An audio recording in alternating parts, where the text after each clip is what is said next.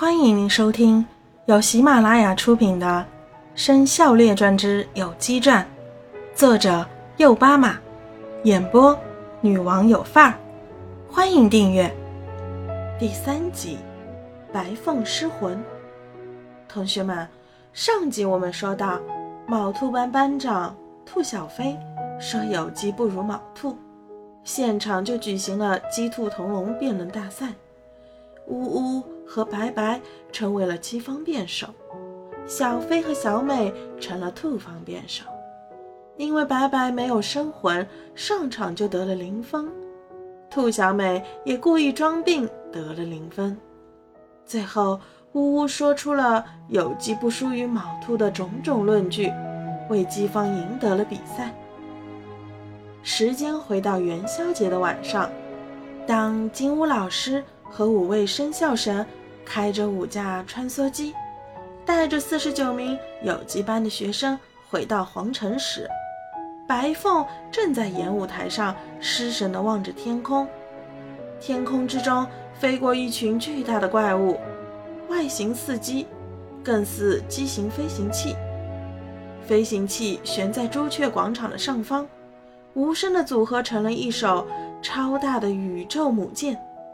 白凤正在疑惑，那上面就发出淡蓝的螺旋光，形成一个光罩，将白凤罩在里面。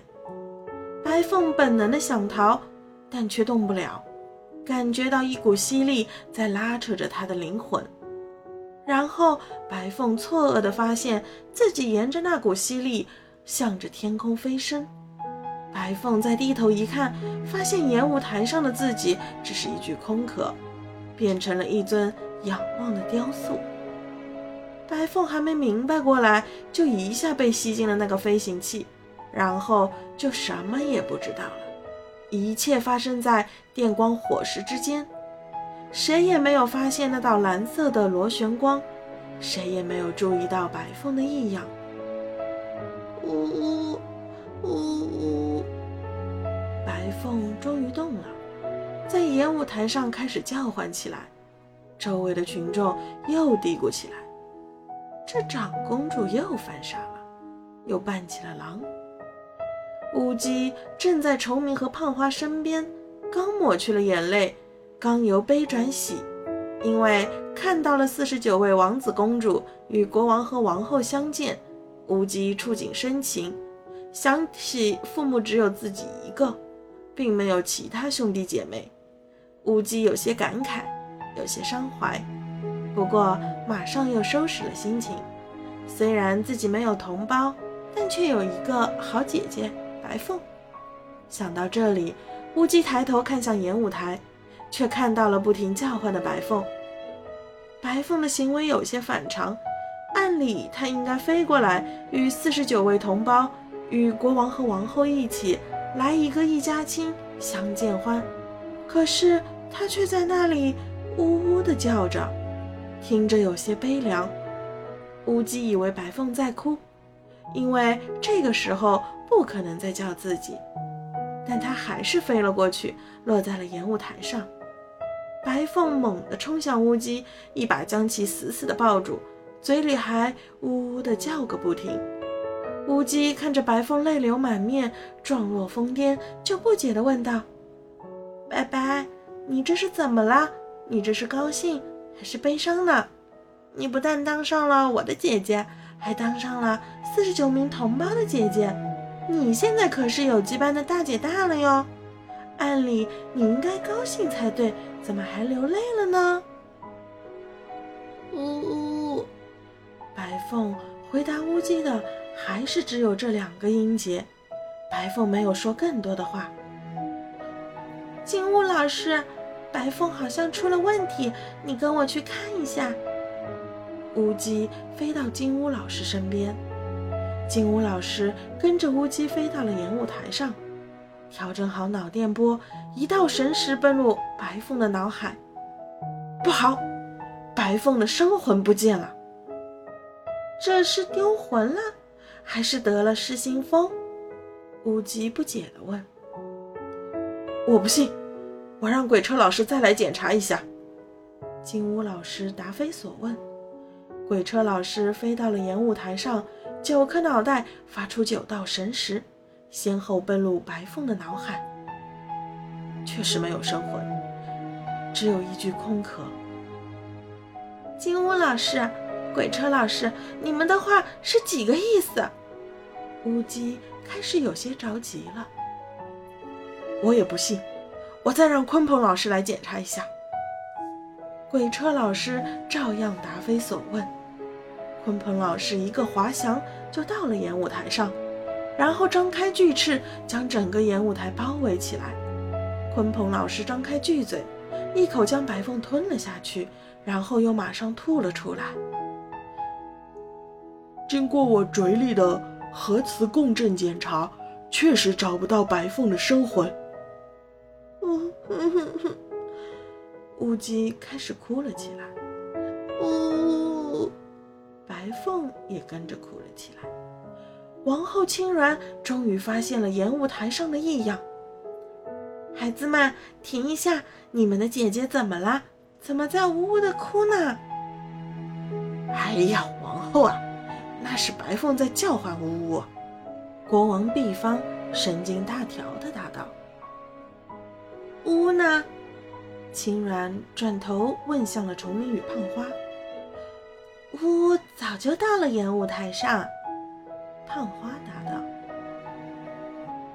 金乌啊，鬼车和鲲鹏老师三位。”都去了演舞台上，崇明答道：“哎呀，肯定是出了问题。”比方立刻起身向演舞台上飞去，王后青鸾也跟着飞了过去，四十九名王子公主也跟着跑了过去。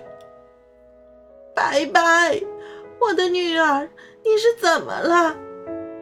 不一会儿，传来青鸾撕心裂肺的哭喊声。白凤，你醒醒！我是爸爸。接着传来国王毕方的叫喊声：“姐姐，姐姐！”跟着传来四十九名王子公主的呼喊声。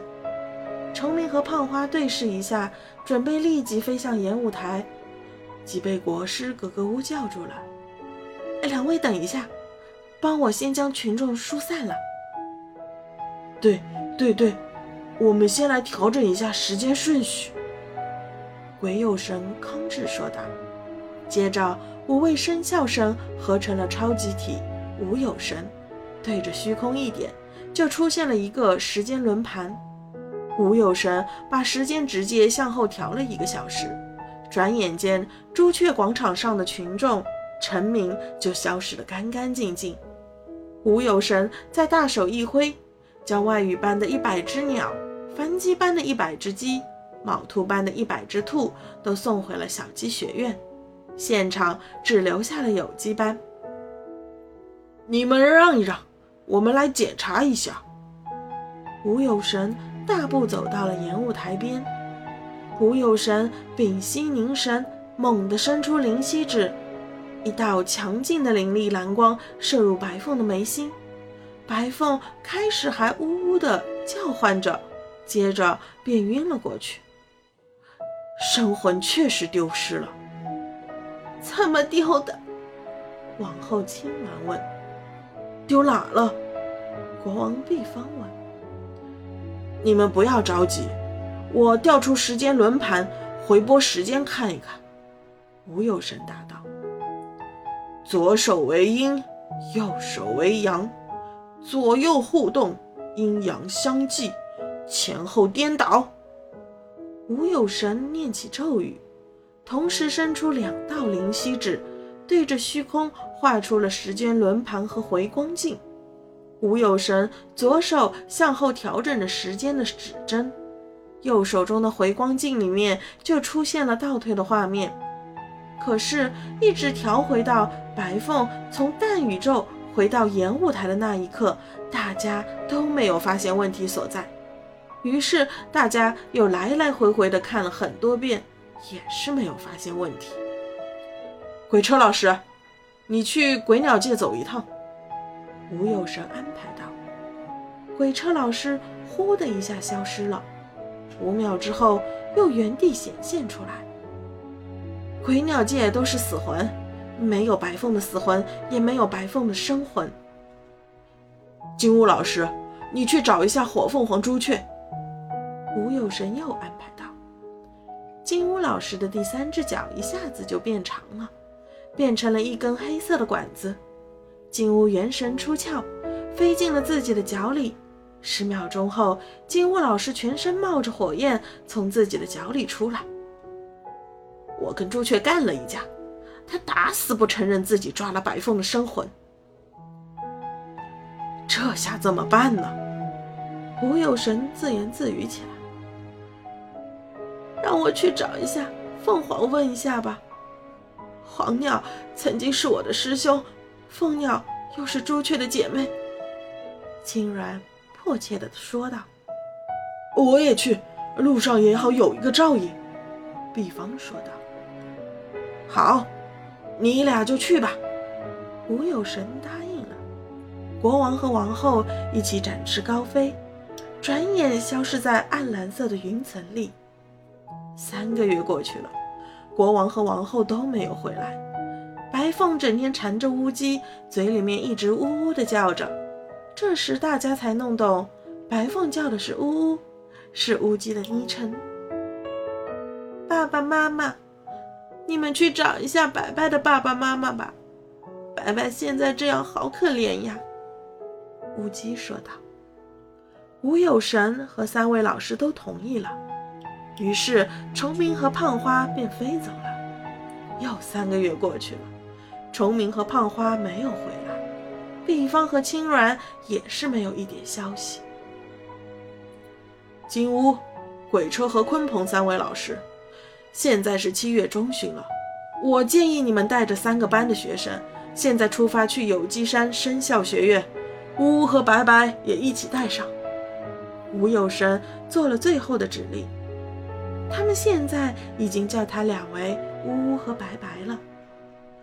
我决定去一趟天界，向天神咨询一下，可能用去这儿几年的时间。于是大家兵分两路。一路去了有机山，一路去了天界。OK，刚才你收听到的是《生肖列传》第十部《有机传下册》的第三集，请继续收听下一集。